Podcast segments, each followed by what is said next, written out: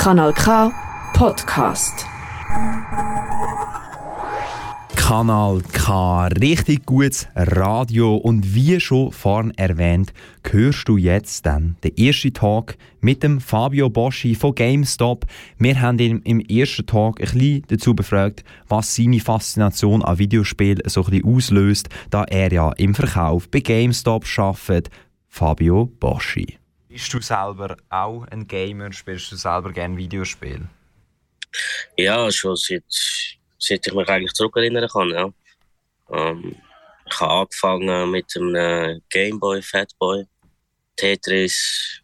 Dann ist es weitergegangen mit Super Nintendo, mit dem ganzen Spiel, äh, mit den Marios vor allem, Mario Saga, dann Sega Mega Drive mit Sonic. Und wie, in welchem Alter hat das eben so angefangen? Ich denke, was war das? Gewesen? Mit so fünf. Ja. Mhm, okay. 20 Jahre her, ja. Auch schon länger, ja.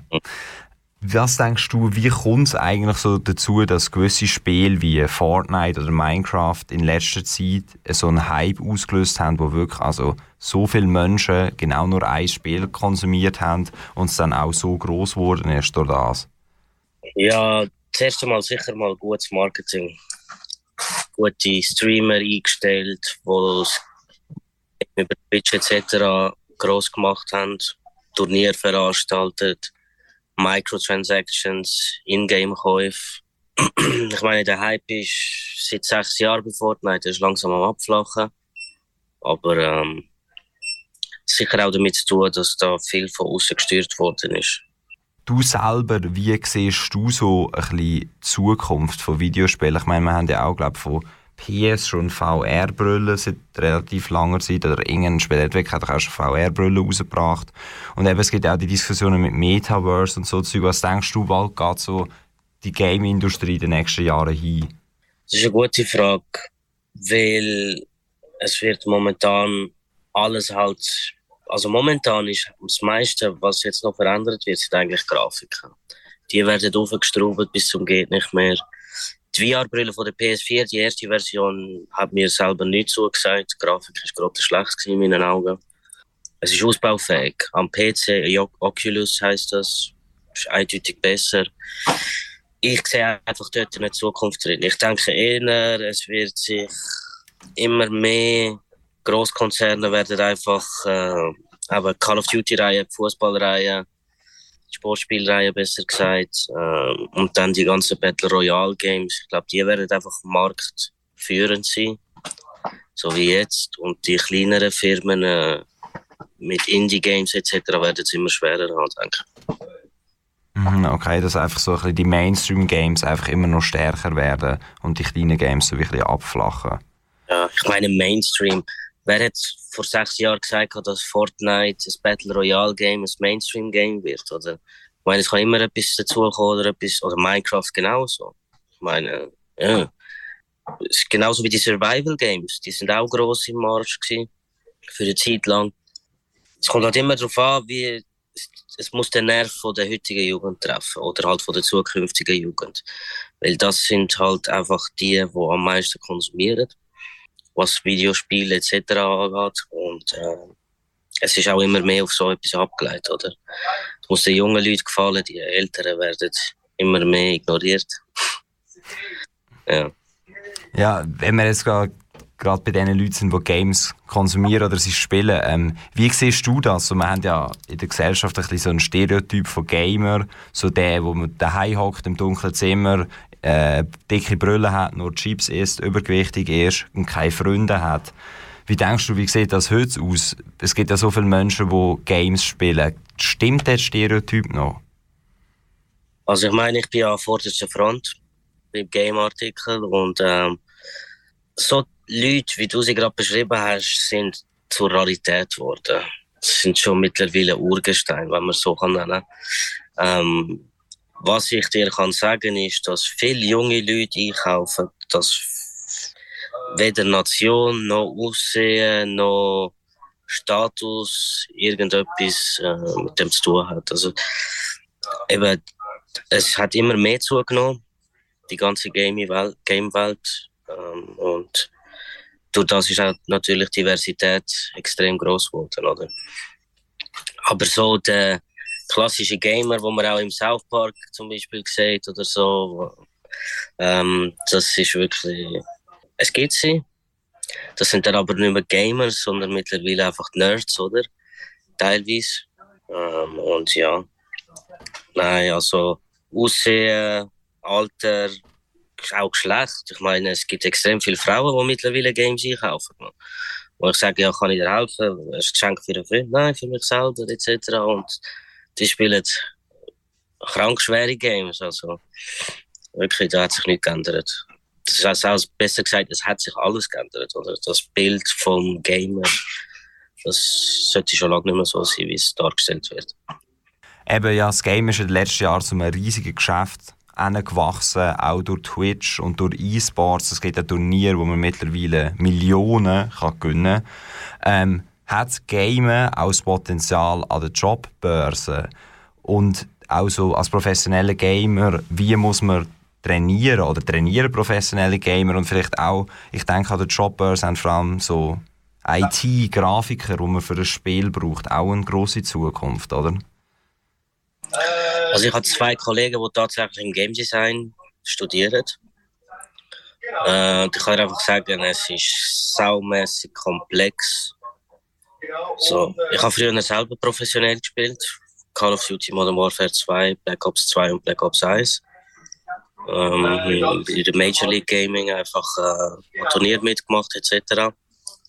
Und äh, es ist sauhart. Also ich habe dort eine Zeit nach drei Jahren habe ich einfach aufhören, weil ich einfach keine Freude mehr am Gamen hatte. Das ist wie wenn du, äh, sagen wir, stehst zehn, zehn Stunden lang in der Küche als Koch, dann gehst du auch nicht heim und kochst dann etwas Feines zum Essen. Es ist wirklich, ähm, es wird dann halt ein Job. Viele denken, das ist cool auf den Anfang, aber eben, du hast zehn Stunden Training am Tag, du hast äh, Taktikbesprechungen etc., was du alles musst teilen. Äh, ähm, du lebst dann für das, oder? Äh, und dann verlässt du tatsächlich kaum das Haus, oder? Außer du gehst an Turniere und so etc. Und das ist eben das, was Twitch und die äh, anderen Streaming-Plattformen ein bisschen unsere Kids von heutzutage ein bisschen verblenden, oder? Jeder denkt, er kann ein Mikrofon und eine Kamera schnappen und äh, kann dann Millionen machen. Aber was da im Hintergrund läuft, ist eben, das ist eine riesige Maschinerie, oder? und ich denke, ja, also Jobbörse an sich, so ein offiziell anerkannter Beruf, denke ich nicht, dass es wird.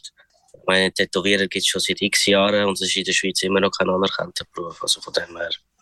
Okay, aber in dem Fall hast du gesagt, dass eben, wo du dort professionell gamed hast, Call of Duty, hast du wirklich eigentlich den ganzen Tag nichts mehr anderes gemacht, außer Call of Duty gespielt und dich mit Call of Duty beschäftigt. Also ja. kann ich mir schon vorstellen, dass es sehr anstrengend dann auch für den Kopf. Ja, und es ist ja nicht nur, du spielst ja nicht nur. Oder? Ich meine, sagen wir mal jetzt, es hat Modis gegeben, wo du es gibt zwei Bomben, eine verteidigt, ein Team verteidigt sie, die andere greift sie an. Dann gibt es x Versionen von Taktiken, wo man sich muss einprägen muss. X Versionen, äh, Granaten etc., wo man sie genau in welche Ecke, in welches Ecke reinrührt, damit man den Gegner tut blenden und sonstiges Zeug. Also es ist wirklich, es ist dann einfach ein harter Job geworden, oder? Und ich meine eben, du hast keinen Kopf mehr für anderes. Einmal ich nicht. Ich meine, es gibt andere Leute, die besser damit klarkommen. Die seit Jahren äh, in der Liga oben mitspielen und anscheinend kein Problem haben. Aber für mich ist es einfach wirklich zu viel gewesen. Definitiv. Äh, darf ich mal schnell fragen, ist ja kein klassischer 9-to-5-Job so, oder? Und äh, wenn du so 10 Stunden am Tag spielst, was ist denn dann so, was verdienst du dann so als professioneller Gamer? Du verdienst an sich gar nichts also besser gesagt, verdienst nichts, bis du an Turnier teilnimmst.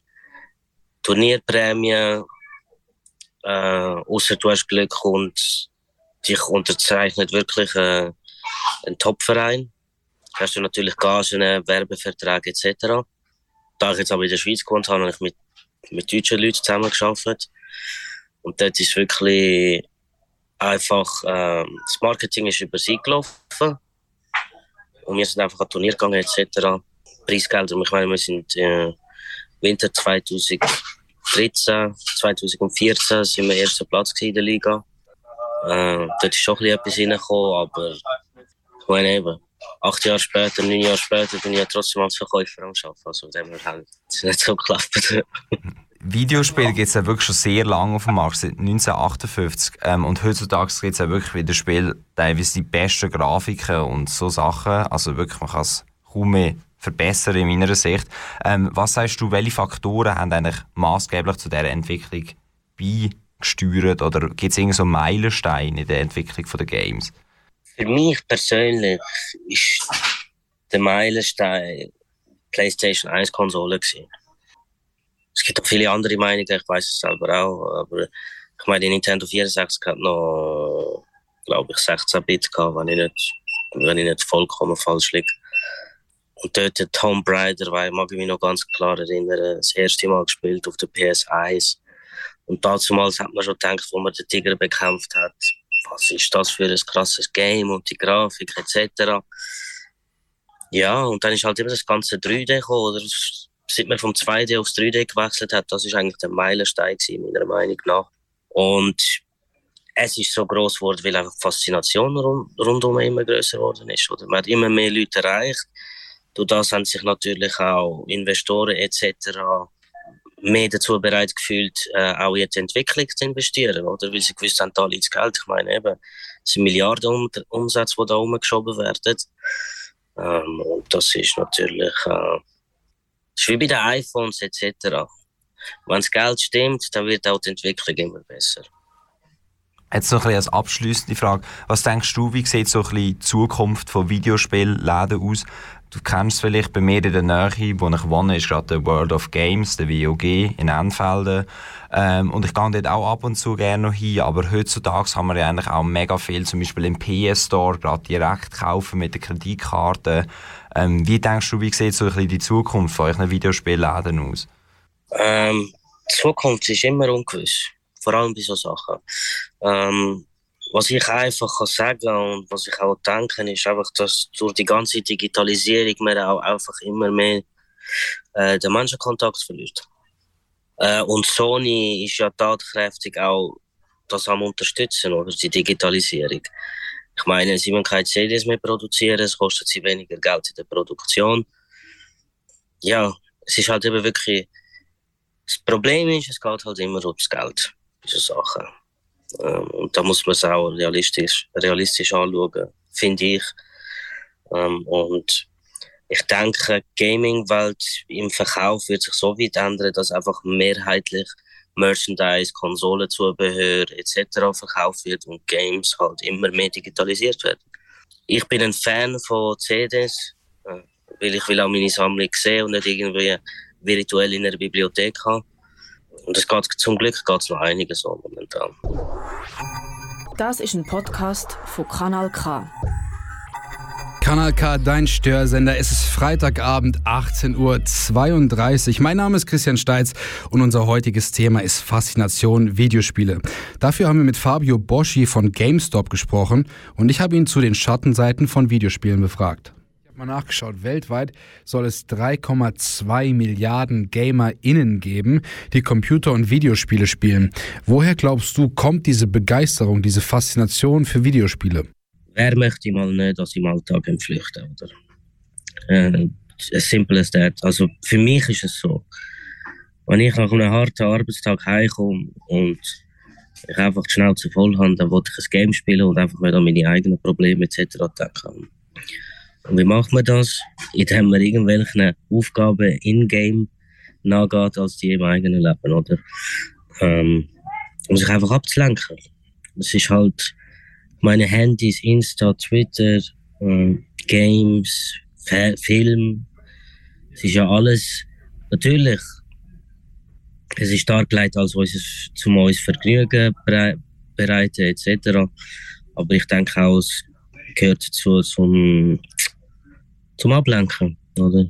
Also Spaß, Ablenkung, Selbstverwirklichung, Abschalten von alltäglichen Problemen. Kann ein Videospiel auch eigentlich als Droge wirken und die Menschen süchtig machen? Definitiv.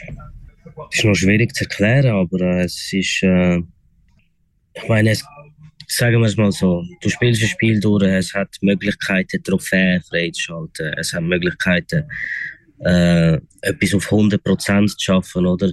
Das sind halt alles Sachen, die dich daran abhalten, süchtig machen und auch, ähm, ich meine, du erhaltest eine Trophäe etc. Das belohnt dich ja, oder?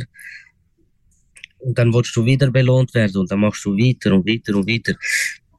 Oder man will der Beste sein, der Schnellste. Die Ansporen sind ja eigentlich egal, oder? Aber es kann definitiv süchtig machen, ja. Du warst ja auch professioneller Gamer und äh, bist jetzt ja immer noch in der Industrie. Kennst du Leute mit so einem Suchtproblem und hast du gesehen, was so die Auswirkungen dann sind, was passieren kann, wenn man wirklich süchtig ist nach Videospielen? Ich kenne Leute, die sehr viel gamen, ja. Ähm, sie würden sich selber wahrscheinlich auch als süchtig bezeichnen. Ähm, aber ähm, was ich einfach an körperlichen Einschränkungen auch selber erfahren habe, sind sicher einfach eben Sehnenscheidenentzündungen. Äh, du sitzt den ganzen Tag, dir tut der Arsch weh. Äh, es gibt schon Einschränkungen, ja.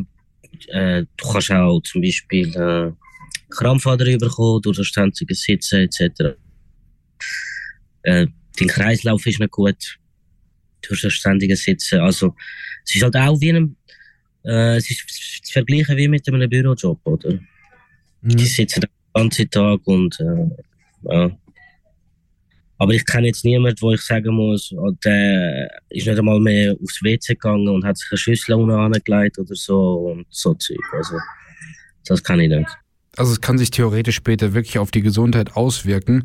Ähm, aber warum können sich denn viele Menschen einfach besser in der digitalen Welt ausleben? Also man kann sein, wer man will, man kann machen, was man will, aber woher kommt dieser Reiz, dass man einfach gerne in eine andere Rolle schlüpfen würde? Weil es einfacher ist als in der realen Welt, sich selber zu verwirklichen in einem Spiel. Ich meine, du kannst in einem Spiel kannst du Präsident sein oder König oder der Sesselfurzer Nummer eins was du willst sein, bist du auch da drin, oder? Äh, und ich denke, viele Menschen haben das Problem damit in der realen Welt. Sich wirklich, sich selber zu treu sein und auch ähm, sich selber zu verwirklichen.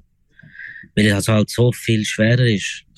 Glaubst du, es kann dann auch passieren, dass man wie das Videospiel in das echte Leben überträgt und dann wie das echte Leben als Videospiel wahrnimmt? Also ich habe auch schon gehört und gelesen, dass es Leute gibt, die sich wünschen, sie wären in der virtuellen Welt, oder? Ähm, es ist halt immer schwer, schwer anzuschauen, oder? Also es ist immer schwierig so anzuschauen, einfach an alles in einen Topf zu rühren, oder? Weil äh, man darf halt nie vergessen, wenn jemand so etwas sagt, oder was ist seine Vorgeschichte, hat er irgendwie psychische Erkrankung oder sonstiges. Ähm, es gibt sicher so Fälle. Ähm, aber ich denke nicht, dass das zur Allgemeinheit zählt. Findest du, dass in Videospielen eine größere Gefahr dahinter steckt, als viele von uns meinen, weil es soll durch Videospiele schon Amokläufe und auch Selbstmordversuche gegeben haben? Und gerade im Anschluss findest du auch, dass man die Abgabe von Videospielen äh, besser kontrollieren müsste?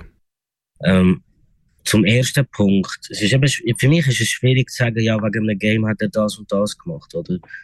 Äh, ich weiß, in den 2000er Anfangs zwei, vor den 2010er hat es ja recht viel Amokläufe etc. Ähm, und die, die USK in, in, Deutschland hat ja auch extrem durchgegriffen mit den Spielen, die sie nachher zensiert haben oder komplett äh, verboten. Aber ich finde es schwierig, so Sachen zu sagen, oder? Ähm, ich meine, es gibt auch Leute, die sagen, sagen wir mal, ist jetzt zwar ein bisschen weit hergeholt, aber äh, beim Batman, äh, ich weiß nicht mehr welcher Teil, hat ja auch jemand mit, äh, als Joker verkleidet das Kino gestürmt, oder? Und hat auch gesagt, ja, er hat es gemacht wegen der Figur etc. Also, ich glaube, die Menschen, die so Scheiß machen, sind einfach auch krank im Kopf, oder? Ich meine, kein normaler Mensch läuft mit einer Knarre irgendwo an und macht irgendetwas, was auch völlig daneben ist. Oder? Es gibt Menschen, die haben Realitätsverlust durchs Gamen, das kann ich mir sicher vorstellen. Äh, aber äh, ja, so etwas. Äh, man sollte das nicht auf die Spiele schieben. Und in Amerika sollte einfach mal äh, Waffengesetz ändern. Ich bin sieben Jahre im Verkauf. Es gibt strenge Regeln, es gibt strenge Kontrollen. Äh, es gibt sicher bis drei bis fünf Mal sicher im Jahr ähm, Testkäufe, wo Minderjährige versuchen, Sachen zu kaufen, die für Erwachsene sind. Und äh, wenn man die rausgibt, gibt es Bussen bis zu Anzeigen etc. Ähm, da in der Schweiz zusammen. Und das Problem ist ja nicht die Abgabe der Spiele. Ich meine, ich kann dir sagen, es gibt Tausende von Eltern, die für ihre, für ihre Kinder GTAs kaufen. Ich weise sie darauf ein, ich sage ihnen, ihr wisst, was es für ein Spiel ist, ihr könnt damit machen, was ihr wollt. Äh, und sie sagen halt trotzdem, ja, er will halt. Dann gehört die Verantwortung beim Verkäufer auf, oder? Ich finde eher, es sollte die Eltern von der Aufgabe sein, besser zu kontrollieren, was ihre Kinder machen, oder? Was ist mhm. gefährlich, tödlich und giftig und man kann es überall kaufen. Zigaretten und Alkohol ist ja genau ja, Absolut, ja. Mhm. Mhm. Ähm, und von dem her, eben, die Verantwortung liegt auch einfach wirklich ein, äh, größtenteils ist meiner Meinung nach die Verantwortung bei den Eltern, bei jungen Kindern oder bei jungen Leuten. Und äh, ich finde, da muss einfach mehr, mehr kommen. Videospiele haben ja auch eine extreme soziale Komponente. Also man kann ja eigentlich mit der ganzen Welt interagieren, ähm, was auf der einen Seite ja eigentlich mega cool ist. Aber findest du, dass auf der anderen Seite die Kommunikation in der realen Welt dadurch verloren geht oder auch kaputt geht? Der, meiner Meinung nach wird der Mensch einfach immer fauler. Ähm, es ist auch einfach, schnell an einen Kollegen anzuleiten, wo man ein halbes Jahr nicht mehr gesehen hat, als irgendwie anderthalb Stunden ins Auto zu sitzen und ihn zu besuchen gehen. Oder? Ähm, das ist halt unsere Welt, wie sie ist. Technologie entwickelt sich immer weiter und wir, wir entwickeln uns halt anhand von der Technologie. Und ähm, meiner Meinung nach ist das halt wirklich einfach die Elektronik, die uns so gemacht hat, wie wir sind. Also, es gibt viele Menschen, die auch noch äh, kein Telefon wollen, etc., aber irgendwann geht das nicht mehr. Mhm. Du bist dazu gezwungen, früher oder später. Ja, und man wird dazu gezwungen. Ich finde, guck mal, wir haben YouTube, Netflix, Spotify, PlayStation, Xbox. Also man geht vom Handy an Computer, vom Computer an Fernseher, dann gerade die Konsole anmachen. Äh, warum wird irgendwie auch dafür gesorgt, vielleicht auch von der Industrie, dass man gar nicht mehr drum rumkommt? Warum wollen die denn, dass man so in dieses in diese digitale Welt reinrutscht? Es ist immer ein Geldproblem meiner Meinung nach. Sobald es um Politik und äh, Firmen geht, ist meiner Meinung, ich weiß, ähm, aber ich bin, wir wohnen hier in der Schweiz, ich darf meine eigene Meinung dazu sagen. Äh, aber ich habe das Gefühl, es geht immer ums Geld. So, Geld, Datenkontrolle, äh, eben Datenanalysen auch. Äh, und ich meine, eben, du gehst auf Insta, likest etwas und du wirst direkt in einen Algorithmus hineingeworfen. Ähm, und ich finde einfach, da sollte man eher auch einfach mal an Verbraucherschutz denken. Und, ähm, aber ja, solange die Industrie an der Macht ist, ist sowieso. Eben das Einzige, was man machen kann, ist einfach sich komplett von davon zu distanzieren, aber durch das tust du dich halt auch sozial distanzieren, oder? Weil jeder hat das Handy, jeder hat WhatsApp, jeder hat, und die meisten haben Insta. Äh, und du verlierst halt den Kontakt durch das. Und das ist eben das Teufelsrad, das wir uns selber gemacht haben. Und ja, dem müssen wir jetzt leben. Da kommen wir auch nicht mehr raus, gell? Also, ich denke das nicht, nein. Das ist ein Kanal K Podcast Jederzeit zum Nachhören auf kanalk.ch oder auf deinem Podcast App.